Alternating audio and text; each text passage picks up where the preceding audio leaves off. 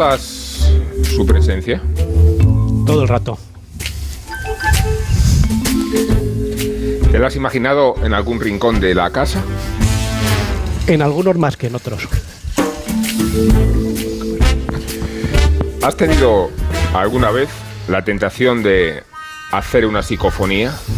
La verdad es que no, no tanto porque lo que no quiero es que las voces que oigo al final terminen siendo las de la vecina quejándose por los niños. El dormitorio. El dormitorio de la diosa permanece donde estaba. Sí, sí, sí, sí. Pero yo creo que ahora no le damos el mismo uso. Mucho más rutinario que el actual. ¿Alguna vez los espejos han reflejado su imagen? Yo quiero creer que sí. ¿Cuánto dirías que el coeficiente de fetichismo ha incrementado el precio de la casa? Yo creo que muchísimo, muchísimo y sobre todo últimamente, como estamos celebrando su centenario, pues mucho más. ¿De quién estamos hablando? Entonces, os voy a dar os voy a dar una pista. Light was meant for lovers. Breezes were meant to sigh, to sigh for unhappy lovers.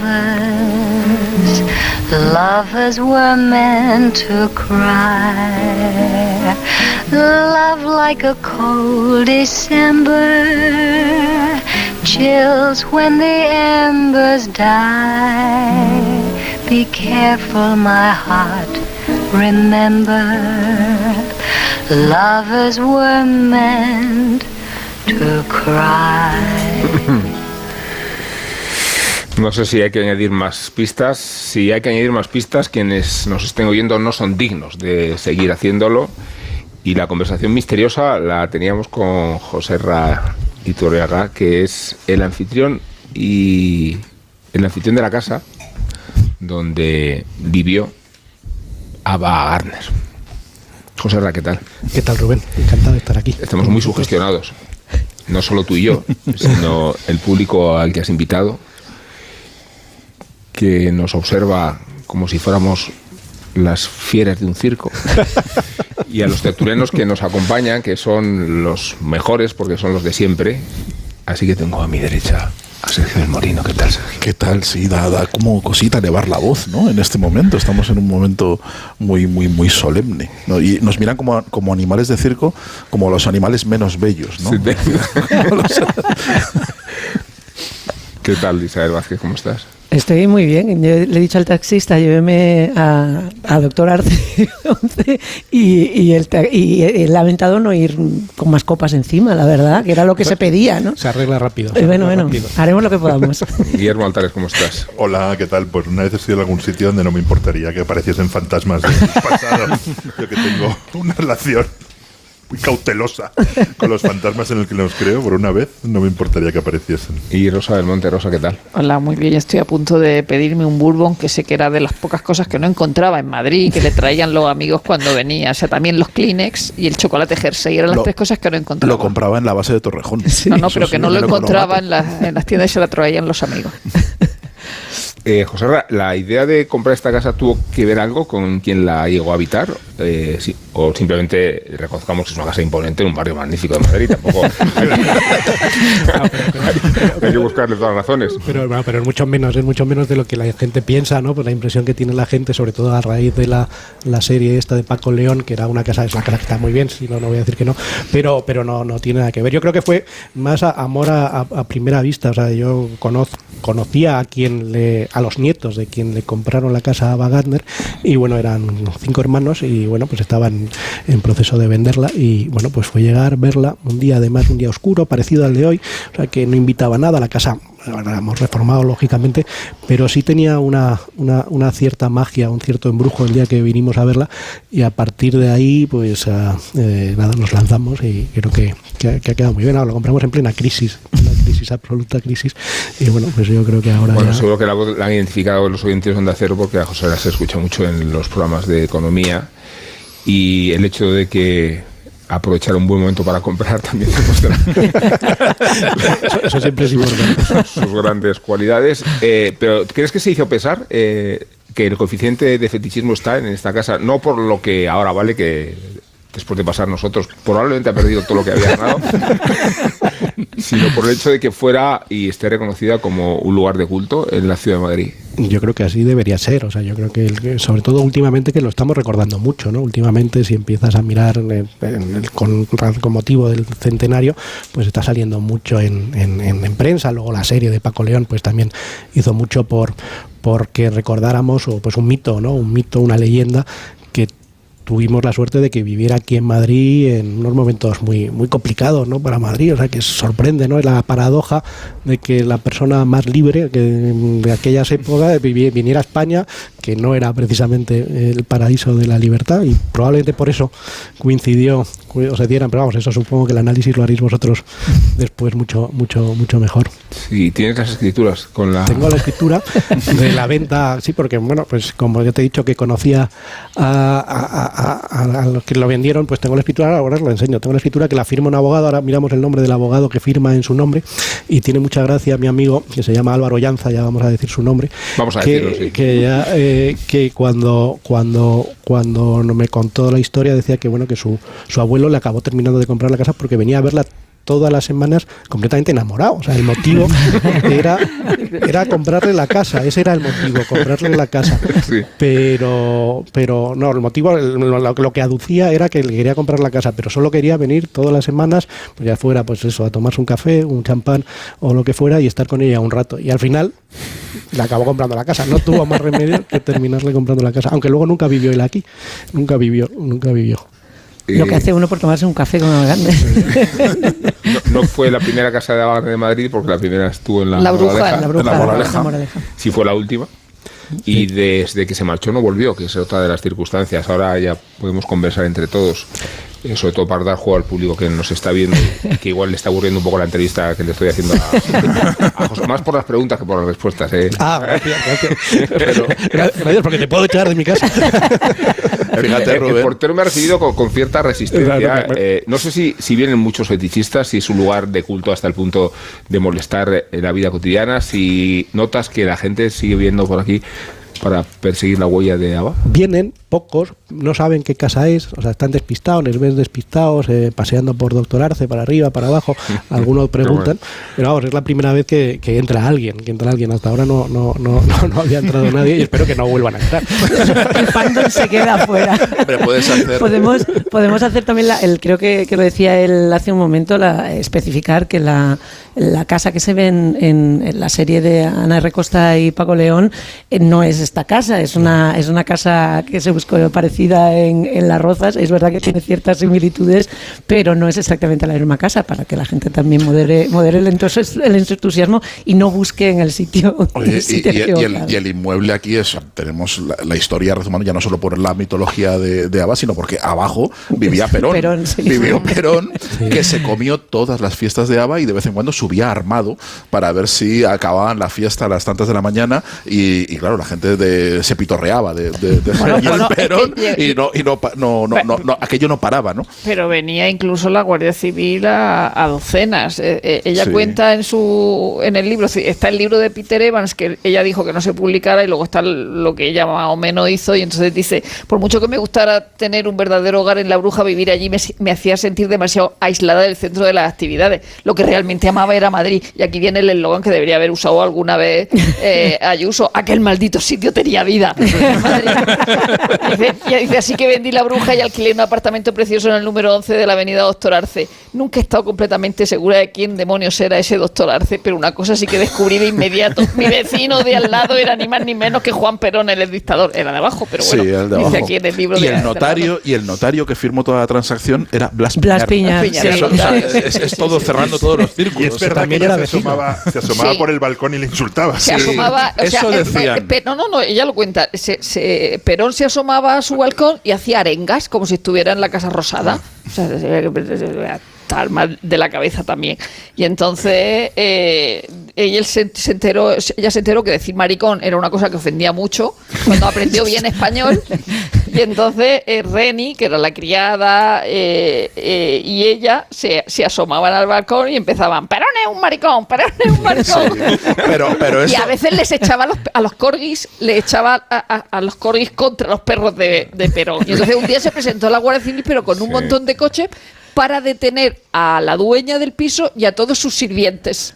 pero lo, lo de, lo de Perón, Perón, lo de Perón es maricón se hizo tan popular eh, que eh, se corrió la voz entre la- los periodistas de chismorreo de Madrid y entonces montaban guardia enfrente para ver, para captar el momento en el que se levantaba Ava y, y con su asistenta eh, empezaban a gritar aquello y nunca lo captaron, con lo cual se quedó como una leyenda urbana que, como una fanfarronería Sí. de Ava. Igual, igual, igual la- fanfarroneó, pero Sí. no llegó, a, no Con- llegó a gritarlo. con lo nunca. con lo de Digo la- que es muy divertida la, la- la- la figura de los intercesores que proliferaban por el hecho de participar de la proximidad de, de. Y creo que en las memorias llega a mencionar a un sacerdote que era... Luego se identificó con el abad del Valle de los Caídos para que no falte de nada. Fraga, Fraga también que en nombre de, de sus propios galones, eh, por lo visto intercedió para suavizar las relaciones con Perón y Fraga Iribarne. Eh, de hecho, eh, eh, el libro que tiene Pilar Cernuda sobre Fraga menciona que era él y a la que se insinuó a Fraga. Todo esto resulta poco verosímil. Bueno, Sí. eso no tiene quien se lo No crea. se lo de hecho, se cachondeaba bastante de Fraga revés. porque ya tiene el Sí. problema de impuestos al final, Sí. que es una de las razones la por la cual la que se por la va. que se va de España. Ella estaba en una, en una exención de, de impuestos porque como aquí realmente la, la inversión de los americanos era intentar eh, sacar capitales y se daba para los que vivían en el extranjero una serie de ventajas fiscales que era de las que ella se beneficiaba al estar en, en España. Probablemente él lo explique mucho mejor que yo. Eh, pero No pero lo cierto pero lo cierto es que cuando, cuando se va de España es porque le empiezan a pedir impuestos atrasados por estar en España viviendo durante más de 10 años. Entonces es Fraga quien lo negocia para, para España, quien se sienta con ella y hay una anécdota en la cual ella le está llamando señor Braga durante toda la conversación. Eh, y en eso sí que hay Intencionadamente. intencionadamente, como lo de eh, como lo de Perón Maricón, exactamente igual, porque lo que más le gustaba era provocar. Estaba pensando que la la anécdota con Blas Piñar también es, es graciosa porque no hablaba inglés. Entonces, la primera vez que se presentaron a negociar en la casa, le recibió Bill Gallagher, que era el abogado, que no hablaba español. Y aquello, en un momento determinado, se les echó con cajas estempladas y Blas Piñar se pilló un mosqueo de mil pares de narices y poco más o menos que le puso una denuncia, que es que esta señora claro, que hace pero en Isabel, España, pero es que había un contexto, país. había, había contexto porque Blas Piñar venía caliente Sí. porque había escrito un artículo en el ABC es. que había molestado mucho a, a- a la embajada de Estados Unidos. Era un, un artículo muy antiamericano y había provocado una protesta diplomática que había provocado que eh, le dieran un toquecito en el ABC, que decir, le dieran decir, bueno, vamos a ver, eh, señor Piñar, modérese usted un poco. Y entonces él venía Que ahora somos amigos, Claro, dice, que ahora "Oye, somos tienes que amigos". gestionar la compraventa de Ava Gardner y tal. Y dijo, pues se va a enterar esta, ¿no? O sea, venía, venía muy calentito el hombre, ¿no? O sea, que el contexto- Está golfa, por otra parte, diría, claro. Digo, como inventario era. de las personalidades que están estuvieron en el salón que hoy ocupamos nosotros con K, no de los presentes ahora, sino de los que anduvieron por aquí en tiempos de ABA. La, la Bueno. lista de las personalidades Bueno. que llegaron a estar, la sociedad que bullía eh, entonces. es que no era una sociedad gris, aunque la gente se empeñe en decirlo. Según a quien le, le preguntes, era. eh, Le preguntó uno- al, al dueño de la casa, Ay, que no me parece mala idea. No, no, no, no.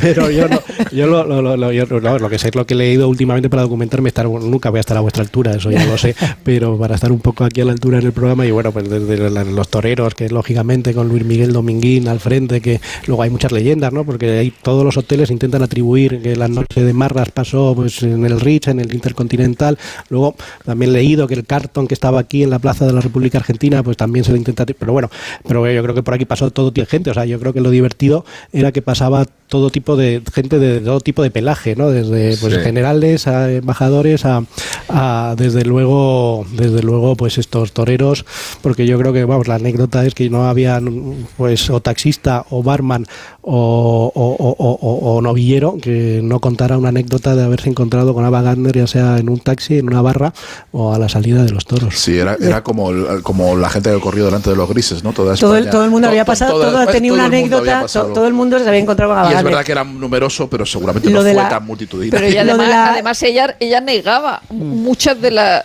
ya no solo en España, sino que, eh, eh, por ejemplo, ella dice que ella jamás se acostó con Howard Hughes, Sí, una cosa que cierto. se da por cierta, o que Marlon Brando iba diciendo que se había acostado con ella, Y le llamó y tampoco. le dijo, oye, deja de decir esto porque es absolutamente mentira, y entonces el otro se disculpó y dejó de decirlo. sobre el ambiente que había en la, en la casa, y esto estoy citando palabras de, de ajenas. ¿eh? O sea, eh, Carlos Larrañaga decía que la- el ambiente en casa de Abagander se componía de americanos, flamencos y cómicos. Ese era, Sí, el por cóctel. tercios, tal. además. Y en el, caso hoy, de. hoy, hay, una, básicamente. hay, una frase, hay una frase de Perico, no sé si es de Perico Vidal o es de Paco Miranda, que decía que eran. El, el- el- el combinado en casa de Aba eran señoritos, flamencos, actores y putas. Dice, eso era todo lo que había en casa Bueno, de Aba. Paco, Miranda tiene una anécdota maravillosa que por lo visto tenía, tenía la costumbre eh, Ava Gardner de cuando estaba la fiesta en, en su apogeo a las tantas de la mañana, si ella se hartaba, se aburría o lo que fuera, Se iba, sí, sí, iba se y iba. dejaba a los invitados en la fiesta, ¿no? Y toda la gente se quedaba en un momento dado, empezaba a preguntar dónde está la anfitriona, dónde está. No aparece, eso lo puedes hacer luego, José Ramón, no puedes, puedes dejarnos aquí. No, no pienso. no pienso dejar sin vigilancia, no puedes dejar. Lleváis los lo, lo dejaba y, hablando y de- Paco Miranda, pero es que Paco Sí. Miranda se enfadó tanto una noche que hizo eso que al día siguiente le dejó una nota, una nota destemplada con un gran ramo de, de flores y en la nota decía, querida guarra. Anoche nos echaste como si fuéramos el butanero, es verdad, eso fue, Sí, eso fue en la que salió. Dijo, fuera de aquí todo el mundo, que estaba campareada por algo de Sinatra y demás, y les echó. Dice, yo no sé si eso será la moda de América, pero en España, cuando damos una fiesta, se baja al portal a despedir hasta el último invitado. El ser tan guapa no te exime de ser educada, ¿no? Y fue una, y ya a partir de ahí, amigos para siempre. Es que a ella le Con esa- gustaba con que le esa metieran nota. caña. Ella agradecía mucho el que, primero, que no le hablaran de películas, porque el cine le espantaba y solamente quería Hollywood para poder ganar pasta, y no quería que le hablaran ni de películas, ni de cine, ni de los directores con los que había trabajado, ni nada de eso. Y oh, detestaba cualquier tipo de rasgo intelectual que le estuvieran dando la chapa, y lo que quería era que sus amigos le dijeran las verdades del barquero, que le llamaran, pues eso, pero tía, mm, eh, tú eres. Luego hay, anécdotas buenísimas. eh, yo no sé dónde estaría el piano. Ahora estoy, estaba buscando ¿Se lo dónde podría estar el piano. ¿El piano dónde estaba, José? El piano estaba en esa esquina, justo en esta esquina. Te- Ten en cuenta que esto no es un programa de televisión, no lo ves. Como, como ven los oyentes. Como como- como estaba la aquí en este, en, este, en este salón, que es el salón principal, está aquí en esta, chimenea, se ha calentado a Wagander, pues estaba aquí. Era un poquito más pequeño, pero vamos, era de este, y aquí era donde estaba el salón. Y la distribución de la casa prácticamente no, no la hemos tocado, o sea, prácticamente eran dormitorios más pequeños y bueno, se ha movido algo, pero la distribución es prácticamente la misma que había entonces. El dormitorio sigue estando en el mismo sitio, que yo sé una cosa, no Sí. sé por qué, interesa mucho a, a- a- ¿Tú por qué a la crees que interesa ¿Por qué será? No, ¿verdad? No ¿Por lo qué sé, será? No lo sé, pero vamos, a lo mejor eh, sí, el fantasma, que yo estoy convencido que está por aquí, debe estar un poco defraudada con el uso que le damos a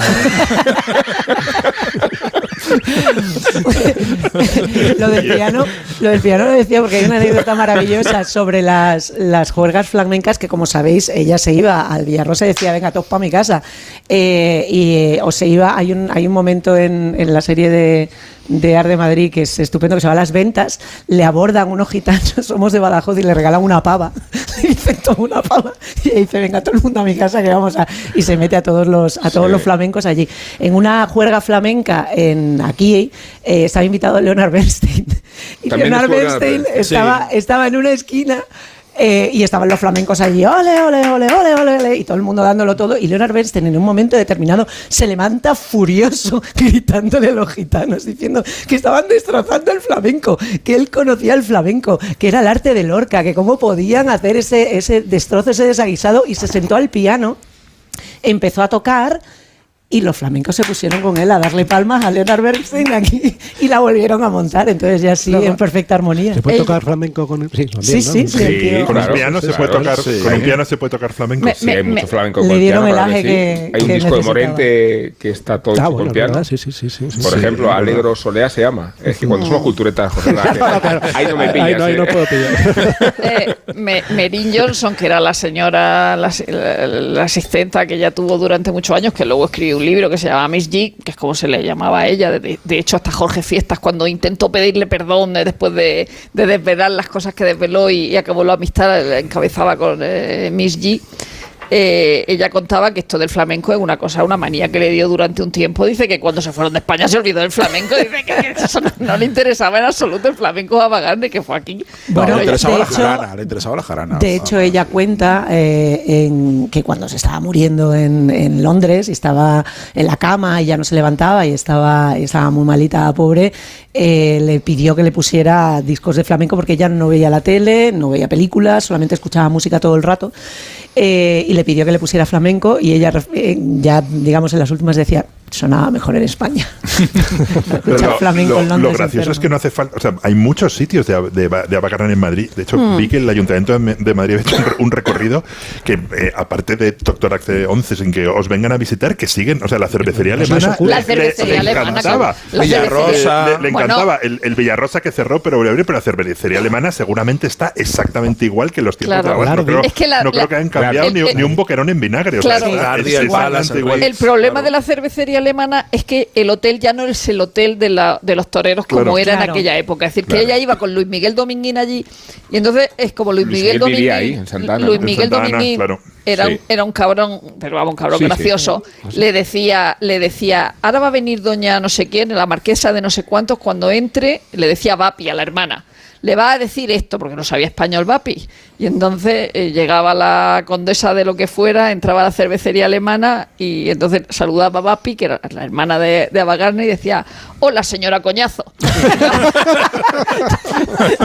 Que era lo que le había dicho Luis Miguel que le dijera. Y, y- y claro, solo los amigos que estaban a- a- alrededor se, se- se reían y ella dice, a saber lo que le he dicho. Y la señora se iba indignadísima, la condesa de la cervecería alemana. Y luego su historia refleja aquel, aquel momento que se, bueno, que se nos ha olvidado que en parte ha desaparecido, que es cuando Madrid fue una de las capitales mundiales del cine y había unos estudios gigantescos, los estudios Bronson, y venían todos los grandes directores Pedro Sánchez. del, del- del mundo a, a rodar aquí y, y encontré en el país un testimonio de un, de un viejo amigo que se llama Bill Lyon, un viejo periodista del país que llegó Sí, aquí que fue torero. que, que fue, Que que fue torero, torero. gran, gran- gran crítico de, de toros sí.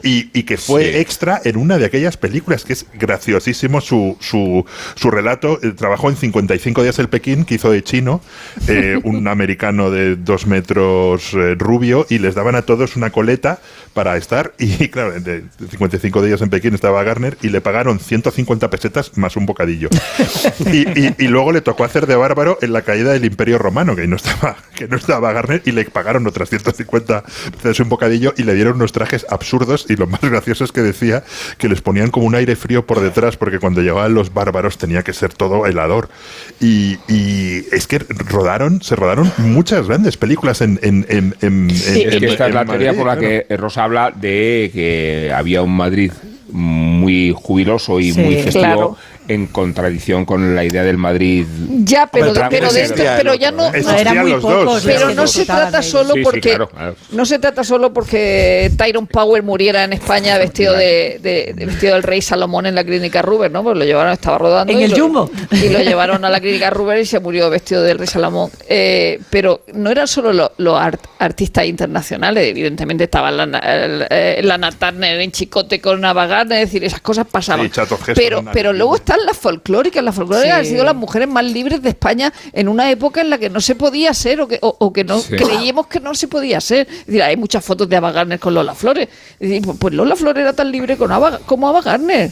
Y Mira, si, la, y la- si la es estampa, española. la estampa de, quizá de, de- de- de libertad o más poética que de la estancia de Ava Gardner en España, quizá la dejó Charlton Heston en la, después, al final de la fiesta gracias de a- rodaje. al, al caballero que me está sirviendo el vino. Sí, perdón, muy bien. es que, eh, La- al perdón. final de la fiesta decimos, sí, puedes seguir tomando vino, No, Rubén. no lo dudes. Tranquilamente. En estas instalaciones también, en estas- es lo menos que se me ocurre. Hombre, claro. O sea, Sí. es, es lo más suave que se puede beber Eso en es. esta.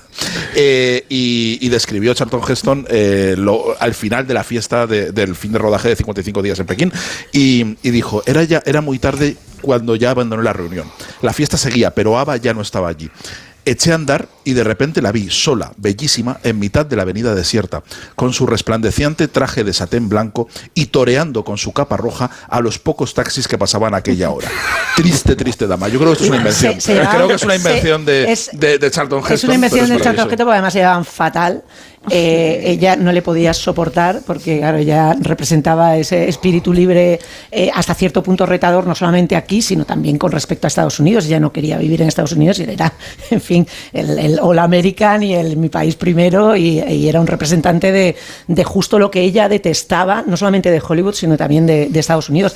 Ahora se iba fatal con Bronston, no lo soportaba, le parecía un, un, un buscavidas, un, un fraude, un tío que estaba, pues eso, nada más que para buscavidas- parras. un buscavidas Le parecía lo que era. Lo era, claro, no, no, pero que le veía un por lo, judío no, que le veía por lo que era, que era una persona que quería, claro, eh, ganar muchísimo, extraordinario, claro. ganar muchísimo dinero con una, un nivel de explotación bastante, bastante exagerado. Bueno, 150 pesetas y un bocadillo. Está muy bien. Por, hacer de chino del salario mínimo.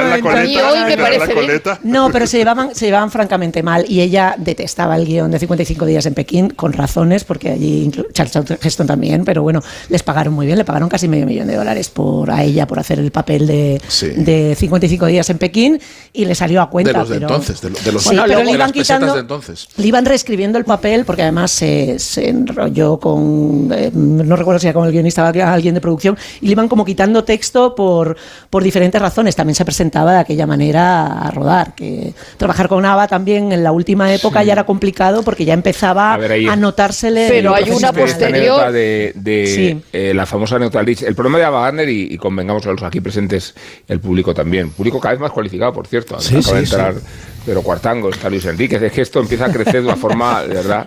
Eh, No, decía que, que el gran desafío casi consiste en diferenciar la verdad de la mentira, la ficción Hmm. de la leyenda. Igual ni siquiera hace falta, pero No hace a- propósito de ese Hollywood que huía, está la anécdota de cuando la echan a ella del Rich porque llegaba en condiciones poco decorosas. Bueno, en el Rich es que no, te, no admitían Sí, a... no, pero no, admitían admitían actores. no, no admitían actores a partir de entonces, o esto dice la leyenda. Y precisamente porque no admitían actores, eh, Víctor Mature, que así siempre lo hemos pronunciado, eh, se personó reclamando habitación y al decirle que era actor, eh, pues él lo puso, ¿no? Pues no pi- piensan lo mismo, la crítica americana no piensa lo mismo. No me- Sí, o la anécdota de que James No Stewart le, dejaron alojarse Pero porque, bueno, era, pero que el porque era origen, militar, pero que el origen del veto de Richard a los actores proviene de los escándalos de Ava Gardner. Si es que fue así, pero- hasta el hotel atribuírsele, es- esto es muy espectacular, que cuando a- le animan a marcharse, ella eh, decide orinarse en una alfombra del propio hotel. También es Pero verdad el que de los- Luis. Luis Miguel Dominguín y ella eran muy aficionados a orinarse. A orinarse, en a público, sacarse la chorra en cualquier sitios, En sitio, restaurantes sí. y en hoteles. Pero lo fuera que- del baño. eran- lo- hay lo- una anécdota, bueno, o la sabrás, de Luis Miguel en, en- en el restaurante en bar, Yoki, sí. Sí, que en está, Yoki, es- está, sí. está cenando con no sé quién. ¿El Larry que o cuenta era el la Yoki? No Eran. Yoki, Eh, eran sí, Yoki. sí. Y, entonces dice, voy a mear, voy a mear. Dice, y el otro espera que se va a levantar y va al baño. Dice, y no, evidentemente se la sacó y delante de todo el mundo mirándole. Y claro, eh, eh, el- em- empezando el primer, el comensal con el que estaba, que no recuerdo quién era el, el amigo con el que estaba, mirando Giplático, Sí. y, y le dice, esto es, es que da igual, dice, yo puedo hacer lo que me dé la gana, soy Luis Sí. Miguel Dominguín, Sí, no me van a el- decir nunca nadie. Y efectivamente nadie le dijo nada. Llegó un señor, Pero- recogió aquello y ya está. Lo de- Pero el hotel fundamental de toda esa gente que venía a España a hacer, El Hilton. Era claro, era el Hilton y era el, el Intercontinental, ¿no? De hecho, hay una cosa que cuenta Ava Gardner de, a- a- muchas veces se cuenta que tenían allí especialmente una carretilla para cuando llegaba en condiciones difíciles y llevarla al cuarto, ¿no? Pero ella cuenta, por ejemplo, eh, porque ella era una persona, aunque lo- no lo pueda parecer, una persona muy insegura y no y no era una estrella. De hecho, quizá ella empezó a comportarse como una estrella, cuenta a Merin Jordan en España. Pero ella no, no se consideraba una estrella y era una persona muy insegura. Y entonces una vez en el Hilton vio a Beth Davis y entonces se acercó a Beth Davis y le dijo, o sea, era Wagner en España, o sea, que era Wagner que había hecho ya muchas películas importantes. Y entonces le dijo, Miss Davis, Miss Davis, soy una, soy Ava Gardner, soy una gran admiradora suya. Y entonces Beth Davis le dijo, claro que lo eres, querida, claro que lo eres. y entonces Ava Gardner dice, es que soy una estrella. O sea, ella encantada de que le dijera eso. Rosa, pero yo no estoy de acuerdo con que Ava Gardner. Yo creo que Ava Gardner es exactamente una estrella, porque no es, no, no, no hay. Pero digo no- ella, lo que claro, pensaba ella de ella claro, misma. De ella Sí, misma, es. pero, pero es. realmente Am- Ava Gardner muestra lo que es ser una estrella, porque no, no tiene ninguna grandísima película. Tiene muchas películas que recordamos, que hemos visto, pero realmente Ava Gardner no tiene ninguna obra maestra del cine y sin embargo la recordamos siempre. Porque yo creo que es, eh, para, para mí es exactamente lo que es una estrella. O sea, de- de- es- está por encima de sus propias películas y, y- y- y solo está a la altura de su, de su propia leyenda donde se mezclan lo Sí. verdadero, lo For- falso, las anécdotas, mito, las historias. Claro, es, es para mí es tal vez el mito más grande de Hollywood precisamente por eso, porque es un mito que no necesita anclarse en, en una película, no necesitamos recordarla en una película. También pero, es una- pero también es lo una- recordamos. Bogart la, la, la, la despreciaba muchísimo como Sí. actriz. Pero- que, que- que es, que es- yo creo que es lo más bajo que puedes caer como Pero actriz, porque- que te desprecie Humphrey Bogart hay- por se- ser hierático. al que no se le entendía. al que- al no se se le entendía y que no transmitía nada, un palo, un, un tío que es un palo, eh, eh, de- Hay te, eh, te desprecia a otra actriz por ser un palo. No- Pero ser, dijo de todas no- maneras que le ayudó mucho porque el hecho de que la despreciara le, le hizo crecerse sí. a la hora de interpretar mejor la condesa descalza. es, es curioso porque además la relación que tienen en la, en la Condesa Descalza es justo lo contrario. Hay una relación paterno-filial. No, ahí se lleva todo el mundo mal. eh, pero- Mankiewicz bueno, pero- con Bogart, no, Bogart pero con quiero- Mankiewicz, no digo la- Mankiewicz con Avagadro. Ah, No esa- anticipemos Rosa, digo, digo en la, la ficción, película, en la la ficción, ficción. ah, sí. No, pero lo que quería decir con respecto a lo que decía Willy eh, es que ella está en un momento mm, también de transición. O sea, quiero decir que ella marca de alguna manera el final de las estrellas que pertenecen a los estudios y es si bien eh, ella tiene un contrato con la Metro eh, durante prácticamente toda su carrera que es lo que cimenta su estrella porque además sus películas las más icónicas en las que las que la convierten a ella en, un, en una en una estrella eh, pues esa de, de gran color mm, pertenecen a la Metro las, las mejores películas en las que ella hace con más gusto son las películas que hace fuera de la Metro. Y esa intención de ella de siempre desvincularse del estudio que está en la esencia también de, la, de los estudios del principio, con las Art- Artis y todo lo demás, todos querían escaparse. Pero ella le tocan las obras de decadencia de mogollón de directores, que son las, las obras de cierre de carrera de Mankiewicz, de Nicolás Rey, de, de Houston eh, le toca un poquito más como de la mitad para adelante, Sí. pero que son obras que, que coinciden, que la coyuntura, que son grandes, eh, digamos, creadores de una etapa determinada, y ella les va cerrando la carrera. Incluso eh, John Ford, sí. eh, Mogamo es una película, mm, podemos decir, crepuscular. Entonces, eh, luego vamos a, a hablar más específicamente Sí, de las de su películas. cine, ¿no? Pero No. que creo que tiene que ver con Yo su carácter y con el- la época en la que le toca vivir. José Yo es una, una película que yo no entiendo cómo, cómo se va con Grace Kelly. Es una cosa que yo nunca terminaré de entender. No, no Claro. entiende nadie. no Es, es- nadie. es No un se va. absoluto. Es que Es un la absoluto. Es como, cuenta. es como el final. Es una cosa, ¿quién de aquí se hubiera ido con Grace Kelly, esa mojigata llorona?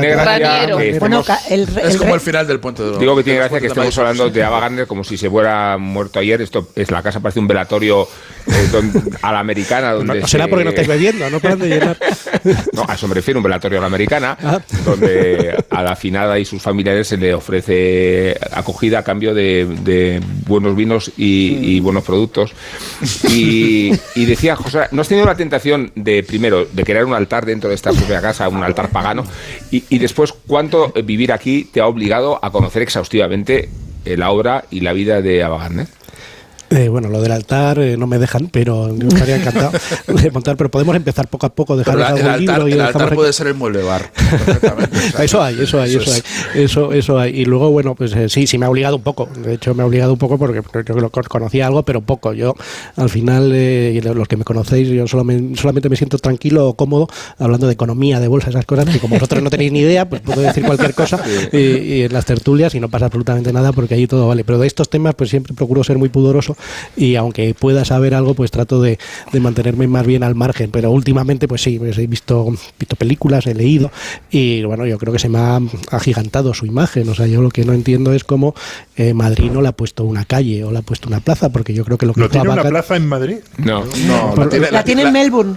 Y la tiene en Melbourne y la en tiene- y Tosa. la- y la tienen en Tosa y en, Sí. en- Claro. en A ver, la es Costa que- Por Brava. Pandora. El Sí. motivo es Pandora, el motivo es que ella llega a España por primera vez en el 51, Sí. que es allí donde coincide con Mario Cabré, que Sí. era torero, que era actor, y es al primero de la lista a quien se atribuye la famosa anécdota donde vas a contar lo que Pero, puede pero eso es, todo eso el es escalafón. totalmente. Y razón pero por la sí, que vino pero En el caso de. Mario Cabré, que era un chavalín súper tímido, que por lo visto, según contaban, cuando Bien Ava guapo, le ¿eh? daba, cuando Ava le, le- le daba un Eh, beso en la mejilla en público, se sonrojaba. Bueno. Ma- Mario Cabré, Imagínate perdona, la- vas a Mario Cabré perdonar, pero- tenía cualidades. Supongo que ¿eh? comparado con, yo- Ava- yo- con yo Ava la, Gardner, la- la imagen, una, posible imagen de, de, de Martín- de Almeida, el alcalde Almeida, eh, descubriendo una escultura de, de Ava Gardner sería algo Sí. extraordinario. Bueno, ¿no? además, Ava Gardner en, en posición Sobre todo a las 4 de la mañana. podía una estatua, Sí, ¿no? Ava Gardner, Ava Gardner, que, que- cuyo primer marido, como bien sabéis, em- era, Era Mickey Mickey Rooney, Rooney. eh, que le enseñó, que le que enseñó, era un tío. con 19 No, no. años. Eran dos niños los dos. que le enseñó a beber Sí. y a disfrutar del sexo y luego él, él le Sí. ponía los Y ella- cuernos porque que- era, y una no cosa hemos sacado increíble. que todavía, que no, no sé, Que la boda duró un año, ¿eh? no Una- sé un año la boda. Pero la volvía locas. Pero que, pero que la volvía loca, Pero lo digo volvía por, locas. Pero lo digo por no el sé cuántos parecido. minutos de programa y todavía no ha salido Frank Sinatra. Espérate, O sea. Pero si ha salido porque acabo de decir yo que vino Frank Sinatra en cuanto se enteró de lo Vale, de Mario Cabrera. Una cosa, a propósito de la anécdota que, que se le atribuye a Mario Cabrera. a Lu- escalafón. o a- o Pero yo iba a hablar de Luis. enanos. Siempre, siempre. Hablemos de enanos. habéis sacado Siempre- a Almeida, yo iba a decir lo que... Lo saco yo, lo saco yo, alcalde. Claro, no, porque eh, cuando se enfadaban, Ava Gardner ella misma cuenta que le decía, "Ah, maldito enano, no sé cuánto. Sí, eso. Bueno, Le la, decía Pero enano. estamos o a la, favor o la de la broma, estatua, ¿eh? o la broma sobre las proporciones de Frank Sinatra. Vamos a hacer una pausa para que no se nos escape el programa de las manos y sé que esto es un poco a- a lo que os propongo ahora es totalmente anorgásmico respecto a la situación en la que nos encontramos a estas horas de la madrugada eh, porque voy a hacer lo que voy a deciros que sin haberlo visto y sin ni siquiera haberse estrenado desde la cultureta eh, ofrecemos dos críticas de las cuatro estaciones, que es el documental de Pedro Sánchez. Dos críticas, ¿eh? Hechas por la misma persona, que es lo que tiene quizá más mérito. Una favor y en contra, ¿no? que una, efectivamente, claro, co- como, como debe ser. Eh, me refiero a Nacho Bernón, que nos introduce en el mundo de la ficción, que es un poco donde vive Pedro Sánchez, por otro lado. Pronto consumirán ustedes las cuatro estaciones del presidente Sánchez, la serie documental que registra durante un año la vida en Moncloa. Recuerden que ustedes no deben tener nunca una opinión propia, solo han de repetir lo que digan sus medios y críticos de cabecera. Como siempre, les rogamos que sus ideas sean polarizadas, rotundas, sin medias tintas. A ese efecto, y sin haber visto el documental, por supuesto, desde la cultureta les servimos ya dos críticas. La crítica prosanchista socialcomunista bolivariana y a continuación, la crítica neocom ultraderechista requetefacha. Así ya pueden tener prejuicios en las cenas de Navidad si sale el tema. De nada.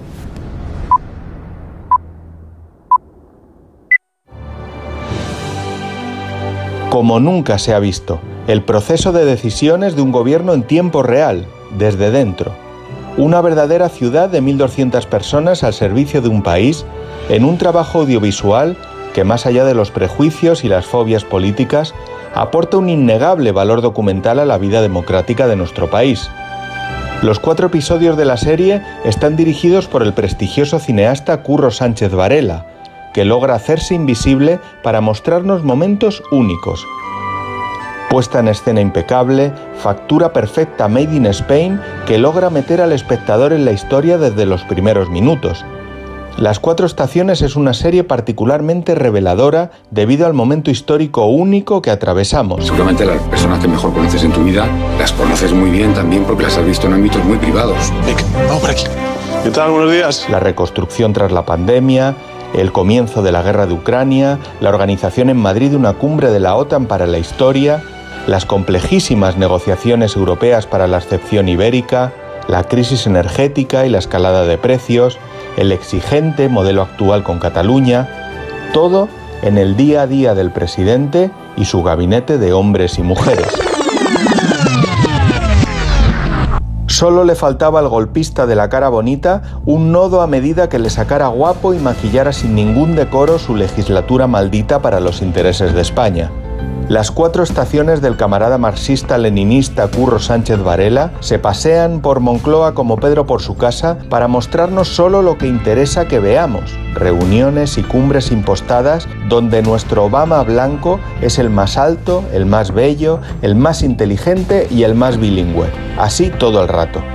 Llega una oda audiovisual al gran narciso de nuestro tiempo, el maquiavélico líder que en solo unos meses ha desarticulado el aparato del Partido Socialista purgando a todos los rebeldes, regalando rebajas en el Código Penal para indultos, sediciones y malversaciones a medida de los independentistas catalanes, postrando a los jueces y batiendo todos los récords de gasto público en la historia de nuestro país. No gasten ni un minuto en ver esta serie documental. No es más que un spot gubernamental mal rodado y editado con dinero público para mayor gloria del amado tirano. Es un oficio de 24 horas al día, 7 días a la semana. ¡Buah! Publíquenme esta crítica en la sección de política, por favor. Desde luego, no en televisión. Oye, menos mal que esto iba a ser una cenita de amigos, porque al final nos hemos juntado 9 millones de personas. Pues lo normal, si es que es la cantidad de gente que pasa por Antena 3 cada día. Pero bueno, cabemos todos. Ya, ya, sí, eso está muy bien, pero ya verás cuando le digamos al camarero que pagamos por separado. Seas como seas y vengas con quien vengas, tú también estás invitado a la Navidad de Antena 3, porque tenemos de todo y para todos. Antena 3, la tele abierta. Esta Navidad voy a tope de flow que tengo un extra de ilusión. Hasta en el pavo pongo espumillón con un extra de ilusión. Dame un cupón, o mejor dame dos, que quiero un extra de ilusión. Por 10 euros, cupón extra de Navidad de la 11 con 75 premios de 400.000 euros. El 1 de enero, cupón extra de Navidad de la 11. Dame un extra de ilusión. A todos los que jugáis a la 11, bien jugado. Juega responsablemente y solo si eres mayor de edad. Y está aquí, y está aquí la Navidad. Desde la Fundación Alquiler Seguro seguiremos trabajando este 2023 para que ninguna familia pierda su futuro. En tu futuro con alquiler seguro. Fundación Alquiler Seguro te desea una feliz Navidad y un 2023 en tu hogar. En Onda Cero, La Cultureta. Shannon! what the hell are you doing down here out of season? Would you have one of you boys lug this bag up for me? Pepe. Vayan. No sean flojos. Trae la maleta del señor. Fred, where are you? Fred can't hear you, baby. No sean flojos, dice Abagader en español. Está identificando a dos muchachos morenos que tocan las maracas después de haber probablemente yacido con ella. Una escena en la que vemos a Wagner con 42 años, imponente. Fred? Yes. Estamos hablando de La Noche de la Iguana, la película de John Huston. Una película en blanco y negro, Número 8. bastante asfixiante de color, bastante opresiva, muy psicológica y muy descriptiva de, de una obra maestra o así. Uno de nuestros invitados aquí hoy, Pedro Cuartango, la, identifica. Está en la escena, digo, Abagán y Ri- y Richard Barton. Pedro, gracias eh, por sumarte a este velatorio en el que estamos eh, recordando con muchísimo alcohol la figura de, de. Es un placer estar aquí con vosotros. La verdad que es una verdadera delicia escucharos. Eh, yo, por edad, era la única persona que, veía sus películas cuando ella todavía estaba en activo. Recuerdo, por ejemplo, yo tenía ya 17 años cuando hizo El juez de la horca, una peli- un western que es magnífico. Pero mm, volviendo a La noche de la iguana, La noche de la iguana es una obra maestra de Houston y para mí es la mejor película de Ava Gardner y la película que mejor refleja su personalidad, porque hace de vampiresa, de mujer fatal. En esa, en esa escena que habéis reproducido aparece con sus dos amantes brasileños, que son muchísimo más jóvenes. Recuerdo una escena que están en la playa, llena de sensualidad. Eh, ella aparece como una mujer eh, adicta al sexo, pero en realidad su apariencia oculta eh, su ternura, su corazón por Robert Mitchum, por el protagonista de la película. Richard Es- Barton. Richard Barton. Richard Barton, es verdad. Eh, al final se me. Esto de la edad ya me. eh, eh, y, y es la, la única que le comprende. La única y al final yo creo, si mal no recuerdo, que se queda con él. Cuando. Sí. El otro, el contrapapel que lo hace Deborah Kerr, que hace una mujer virtuosa, pero que en el fondo es una hipócrita, eh, que quiere acostarse con Richard Barton, pues la que realmente se queda con él es Ava Gardner, que es mm, el amor de toda su vida. Y yo creo que en esa película ya está espléndida y, eh, y su papel sí que refleja cómo era en realidad. Hay una, eh, en el rodaje de la, de la película, hay un detalle por parte de Houston que bueno que tenía también también sus cosas y podía ser dependiendo de cómo le pillaras más o menos considerado. Eh, pero ella se sentía muy vulnerable a la hora de, de interpretar a Maxim creo que se llama el personaje porque eh, pues bueno eh, quería hacerlo a cara lavada a- a, eh, con, con unos pantaloncillos de torero que es lo que lleva puesto durante toda la, la esto y una especie como de camiseta mal cosida que le deja un hombro fuera y, mm, y claro, la- esa escena de, la, de por la noche estaba prevista que se hiciera en bikini. Ella tenía que ir bajar en bañador con los muchachos a, a insinuar que, que aquello era un trío, claro, era la, la manera de, de poder hacerlo. Y ella no se sentía cómoda bajando en bikini porque ya había empezado, eh, digamos, un, proceso en el cual ella no quería, no se sentía segura de- del cuerpo en esos días. Y John Houston le dijo que fenomenal, que bajara. Y dice, esta tía, ¿tú te crees que se va a ir a poner el, se va a entretener a poner el bikini cuando tiene a los dos muchachos de la mano? Anda, tira para adelante, se metió vestida en el agua y se mete vestida en el agua, que es como se supone que suceden estas cosas. Tú te vas por un arrebato, no te vas por, eh, digamos, planificando cómo vas a cómo vas a ir vestida. Y lo hizo fundamentalmente porque ella quería, eh, pues eso, sentirse más, más cómoda a la hora de lanzarse a esa escena que es, es icónica y que todos lo tenemos en la cabeza. Sí, con- Resuma- contaba, contaba Wagner que la presión de la prensa era brutal, pese a que estaban allí en el Quinto Pino, porque estaban esperando que Richard Barton se liara con, a- a- con Ava Gardner. Y ella era muy amiga de, de- de Elizabeth Taylor y la quería mucho. Y, y, cu- y cuentaba Garner que a su Lion le, como no pasaba nada que los periodistas pudieran contar, a su Lion le picó un escorpión o algo así, fue la primera noticia, la única que se pudieron llevar. Se bebió en ese rodaje lo que no está en lo que he escrito, porque entre Ava Gardner, Richard Barton y, y John Huston estaban desde primera hora, creo que tenían un bar en cada uno de los camerinos para... para y te- ay, sí, tenían en la noche de la iguana eh, un bar abajo, ¿os acordáis que están como en un alto?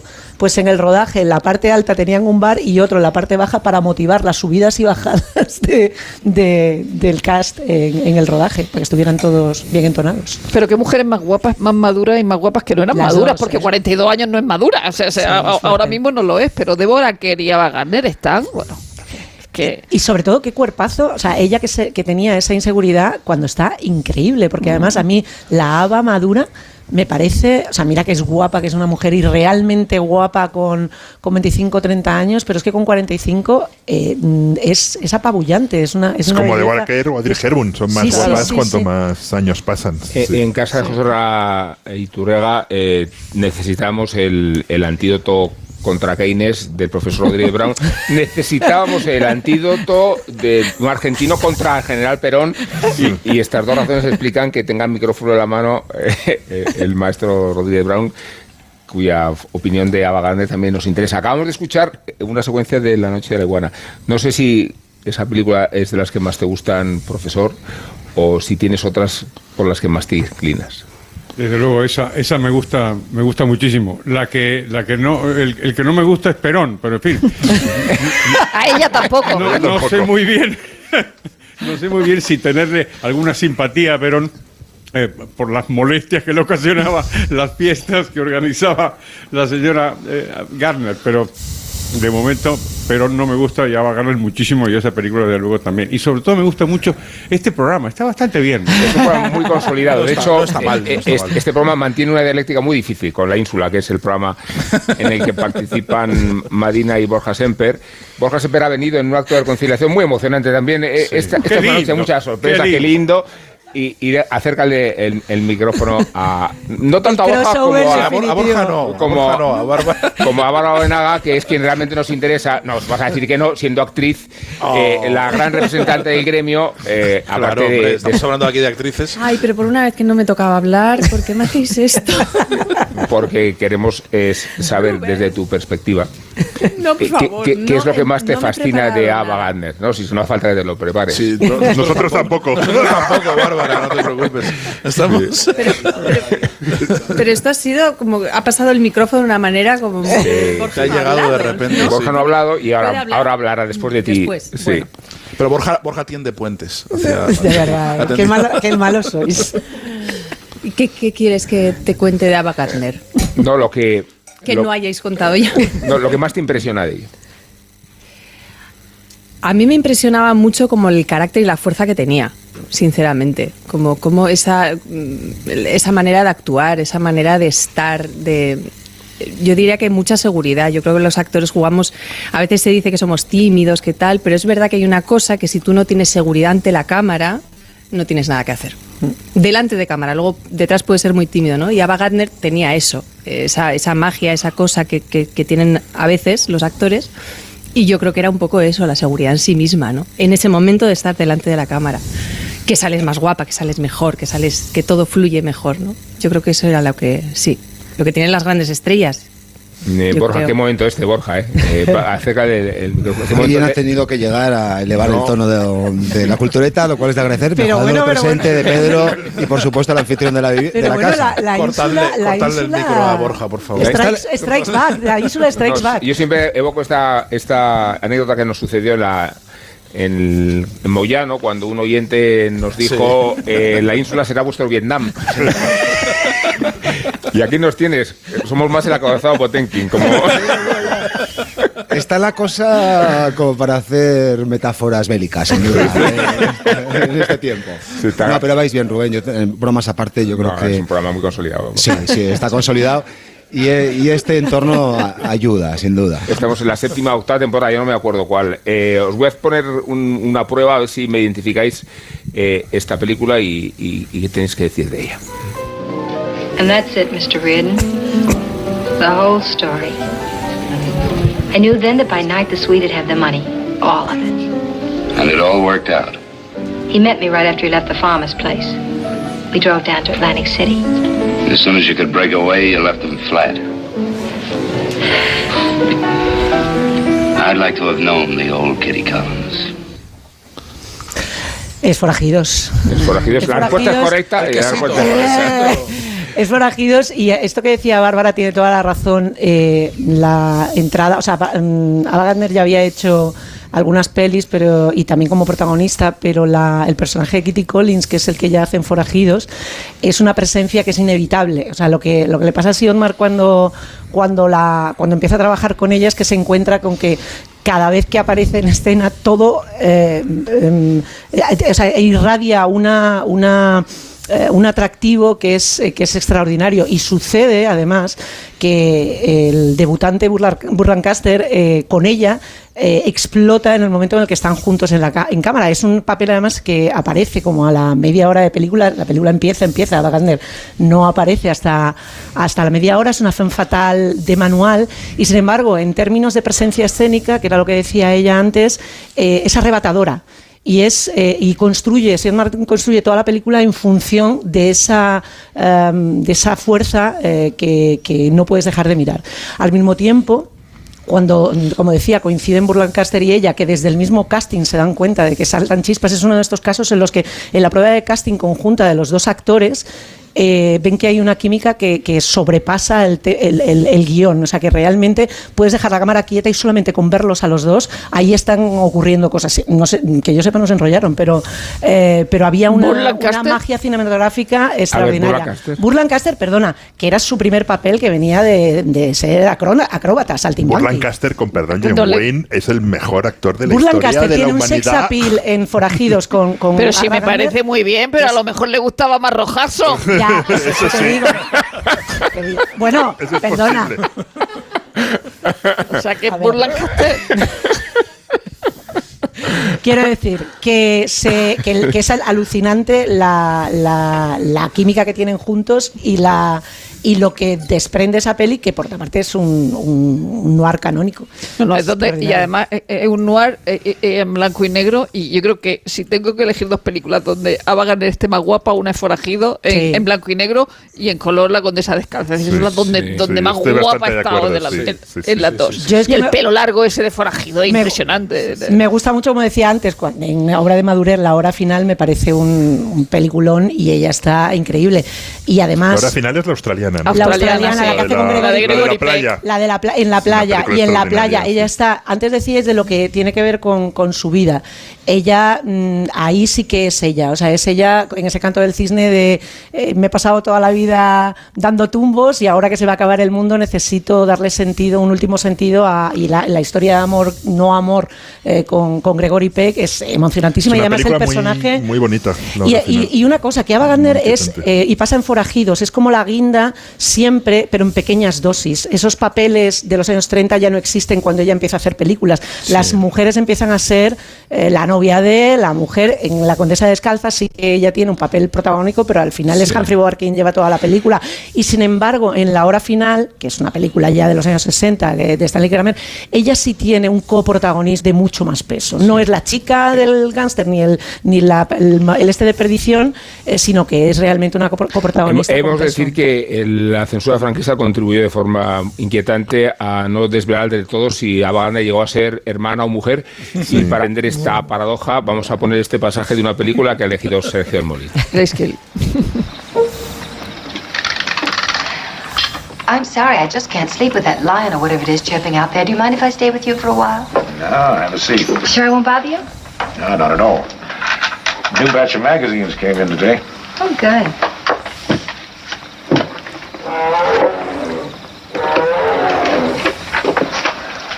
What makes him do that? Is he hungry? Mm-mm. Probably a lion is lurking in the bush out there somewhere. Claro, que hay que elegir, Sergio, hay que elegir entre sedición o malversación, que es como elegir entre adulterio o incesto, ¿no? Tú... Y, y el, y el franquismo eligió el incesto, sin duda. El franquismo aquí eligió el incesto. la, la cosa famosa de que en el doblaje franquista, para intentar eh, encubrir el adulterio, eh, hizo que fueran hermanos eh, los dos personas y al final con Grace Kelly pues al final eh, acabó acabó la cosa lo que era un adulterio acabó convirtiendo en un incesto eh, lo cual es- hace la película mucho más interesante si la ves en versión doblada ¿no? Que si Claro, la ves mucho ahora en más versión- interesante, sí. en en versión original, ¿no? Hace, hace que la, la trama sea mucho, mucho más perversa y mucho, mucho más interesante.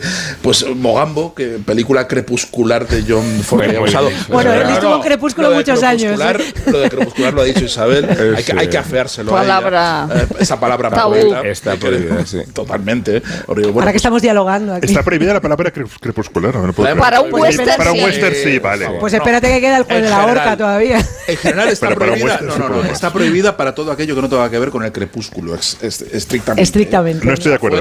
Metafórica, crepuscular, metafóricamente, prohibido, prohibido. He dicho de alguna forma de crepuscular. No, no, de alguna una- forma no de puedes alguna forma afirmarlo. Lo has dicho y, y- y ahí queda, ahí queda registrado. Eh, pues esta película de John Ford, rodada en África y con. que es un remake de una película del año 32, también protagonizada por, por el señor Caracable, que hace el mismo personaje en. Gargable, en decían mis tías. Cargable. Gargable. ca- Caracable, ¿no? Era car- Gargable y Robert Taylor, sí. Pues, era- pues el señor ¿Y Robert Caracable- Taylor cómo lo va a decir? Robert, Robert Taylor, Taylor. Robert Taylor. Robert Taylor, igual que Taylor. Paul Lancaster. Exactamente igual. Bueno, pues el señor Caracable, que ya protagonizó la, la película original, que dice el mito que fue la primera película que vio Ava Gardner de chiquitita en su, eh, en su pueblo, eh, que fue la, la película que le, le- le impresionó y que le llevó a, a querer ser actriz y a que ya, ya sal- yo no sé si a querer ser actriz o a salir del pueblo en el que vivía Sí, y, para y intentar ver un poquito de, de- de horizontes, ¿no? Eh, que es una película del 32 que se llama Tierra de Pasión, que está ambientada en Indochina, es la misma trama, pero en una, en una plantación en Indochina, y esto pues se lo lleva el mismo, el mismo actor.